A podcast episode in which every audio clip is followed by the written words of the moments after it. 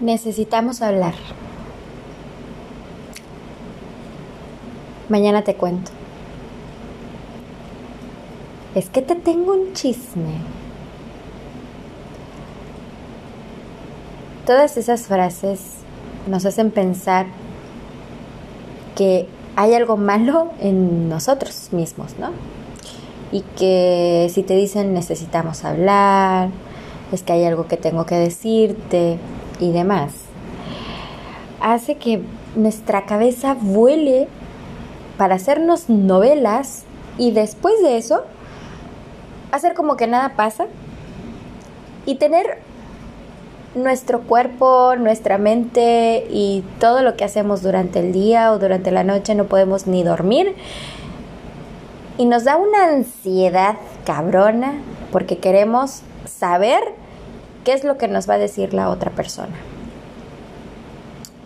Y a veces eso hace que en vez de ser algo bueno, sea algo que nos afecte realmente en nuestras emociones. Porque nuestra mente, aunque debe de estar ocupada haciendo lo que estamos haciendo, ya sea trabajando, estudiando en la escuela o enfocados en algo realmente importante, la mente también divaga y también nos hace pensar en lo que estamos haciendo mal. Y cuando una persona te dice, es que necesito hablar contigo, pero no te puedo decir ahorita, mejor nos vemos más tarde, y tú ya empiezas a maquinarte y a decir qué dije, qué hice, por qué me dice esto, em, algo no habré hecho bien, ¿sabes? Y yo creo que es una de las sensaciones más feas que puede sentir el ser humano acerca de, de cómo, cómo manejar algo que te está perturbando, ¿no? Que no te está dando tranquilidad. Pero aquella persona que sabe que no ha hecho nada incorrecto, está tranquilo. Y no le gana esa ansiedad. Lo, misma, lo mismo aplica para cuando tú le escribes a alguien y te dejó en visto. Y que a cada rato estás viendo en línea, en línea, en línea y no te contesta y no te dice absolutamente nada y tú te empiezas a, preocupar y empiezas a decir por qué, o sea, ¿por qué? ¿Por qué me trata así? ¿Por qué no podemos este, ser civilizados? Y, y entonces te empiezas a obsesionar, ¿por qué está en línea? ¿Por qué está en línea y no te contesta el mensaje?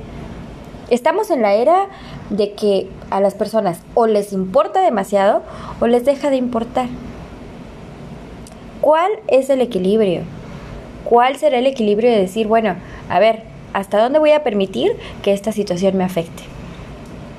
A mí, por ejemplo, cuando hay una persona que me agrada muchísimo y, empiezo a platicar por WhatsApp o por Messenger o, por cualquier otra red y de repente ya se te hace como una necesidad de saber qué está haciendo y, y qué comió y bueno, un poquito de interés, ¿no? y después esa persona te deja de escribir y es así como que, wow, ¿por qué me dejaste de escribir? O sea, estábamos platicando súper bien. ¿Por qué, ¿Por qué se presentan estos problemas? ¿O realmente son problemas? Bueno, llegué al grado, llegué al grado de que no dormía por estar pensando a qué hora me iba a contestar. Y pasaban los días, y pasaban los días, y nunca contestó ese mensaje. Obviamente yo me ponía mal porque yo decía, no, es que yo no le dije nada como para que no me siguiera buscando o ¿por qué no me sigue buscando? Y era yo la que siempre le mandaba mensaje y era yo la que siempre estaba ahí detrás y cómo estás y esto y el otro. Se había abierto una puerta y la otra persona la había cerrado. Y eso te causa cierto estrés y daño y, empiezas a pensar que hay algo mal en ti. ¿Y sabes qué? Sí, sí había algo malo en mí, que era siempre esperar de los demás, de no aceptar que posiblemente eso nunca tuvo un inicio, pero que sí un final. Entonces, Eso aplica tanto para amistades como para la persona que te gusta, inclusive hasta la, familia. Hay veces que yo platico ahí esporádicamente con mis primos y es así como que, bueno, seguimos en contacto, ¿no? Y el contacto es de que subió una foto y le das like, se la comentas, te pones contento, te pones feliz porque los ves bien y dices, bueno, pero cuando hay alguien más importante, o no más importante, sino que alguien realmente de tu interés, quieres estar 24/7 sabiendo de esa persona. Entonces ahí radica lo malo. Que tú debes de tener ese equilibrio. Yo de verdad te aseguro que no encontraba ese equilibrio. Y no porque no me interesen las personas, sino porque aprendí a escuchar, a hablar, a callar, a observar y a no lastimarme. Y el no lastimarme tiene que ver también con dar el espacio, porque también necesito mi espacio. De ahora que yo estoy soltera, que ya pasaron cuatro años de, de, de mi soltería, de verdad, al principio, lo primero que yo lloré amargamente era precisamente el que estaba sola. A ver, en el momento de tu dolor, de tu duelo, de lo que estás pasando, no ves que realmente hay personas que te están ayudando, que te están conteniendo, que está el Dios Supremo, que está el universo apoyándote, ¿no? Y no lo ves porque estás bien ahogado en tu dolor, ¿no? Y ves todo oscuro y no tienes salida y demás. Entonces te sientes solo. Y mi peor miedo en la vida era quedarme sola. Porque claro, yo crecí en mi seno familiar, acompañada siempre por mi mamá, por mi hermana, por mi papá, y después mis amigos, y después, después mi marido, ¿no? Y nunca había hecho cosas sola que ahora digo que arrepentida me doy de no haber sido más rebelde y de no haber sido más decidida en aquel tiempo que yo podía haberlo hecho, ¿no? Por miedos, miedo a estar sola, miedo a equivocarme, miedo a ser diferente. Y entonces, esas frases de quiero hablar contigo, mañana que nos veamos te digo qué está pasando, o el clásico que me pasó, el de, bueno, después regreso y nunca volvió el hijo de su madre. Nunca volvió y, quiso volver años más tarde y según para pedir perdón porque cómo se había ido y me sentí como aquellas señoras, ¿no? Que tienen a, a, su marido, entre comillas, y que tienen al hijo y es el cumpleaños del hijo y, y, le dicen, ahorita vengo, voy por cigarros y nunca volvió. Así me sentí con ese güey, ¿no? De que me decía, no, este, pues yo te anduve buscando después de 20 años para decirte que siempre te quise y no. Pero mientras tanto, yo me tuve que quedar con la incertidumbre de por qué no volvió. Obviamente esa herida se curó con el tiempo, con los años, y entendí que si esa persona no se quería ni a sí misma, no me iba a querer a mí nunca, ¿no? Pero conforme fueron pasando los años y entonces yo me empecé a ser más ansiosa de querer controlar, hacer, em, manejar todo lo que fuera a mi alrededor, obsesiva, compulsiva, con el orden, con la limpieza, con, o sea, llegué de un extremo a otro extremo. Y entonces me llené de todas esas cosas y empecé a sentirme culpable de que si alguien me decía, mañana hablamos, puta, yo ya no podía pegar el ojo, así me estuviera muriendo de sueño por estar pensando qué mal hice. Y ahí es cuando te autocastigas y empiezas a pensar que realmente hiciste algo muy malo. Y la verdad es que no. La tranquilidad viene de tus acciones, que si tú sabes que hiciste algo que no era correcto, pues obviamente va a salir a la luz.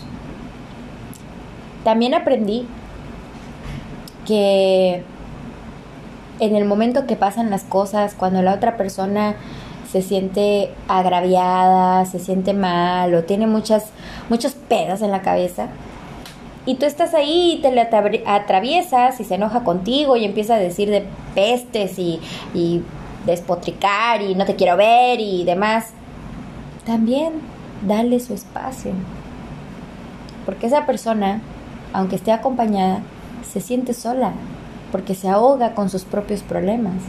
Y quienes estuvimos ahí, pues no nos ven. Y lo entiendo, porque me pasó.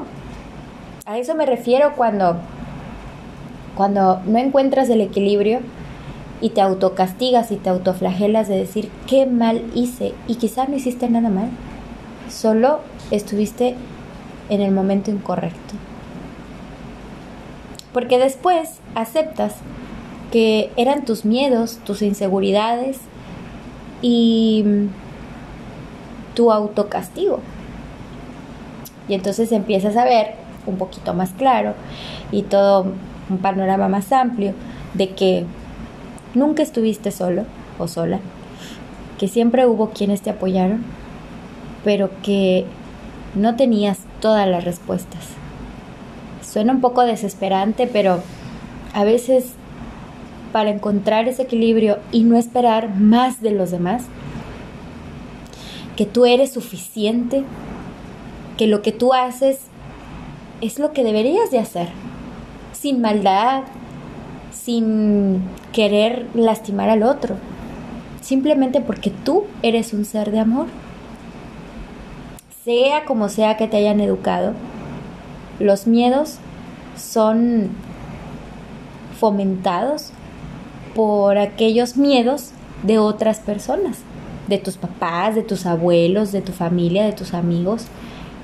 Y el subconsciente va absorbiendo cosas que a lo mejor nosotros nunca habíamos pensado y que en ese momento nos dieron otra percepción, otro panorama y entonces sí, puede que tenga razón. Y es ahí donde empezamos a autoflagelarnos, a lastimarnos.